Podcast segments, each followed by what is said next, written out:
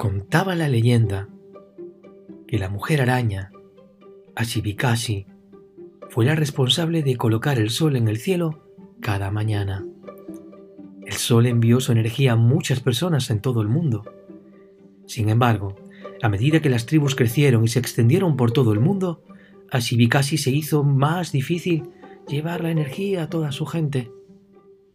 Ella contó con la ayuda de abuelas tribales, madres y hermanas para tejer aros mágicos que atraparan y mantuvieran la energía de los sueños. Los malos sueños fueron atrapados y retenidos por la red del cazador de sueños, mientras los buenos escapaban por el agujero central a través de sus plumas hacia sus propietarios. Imagina.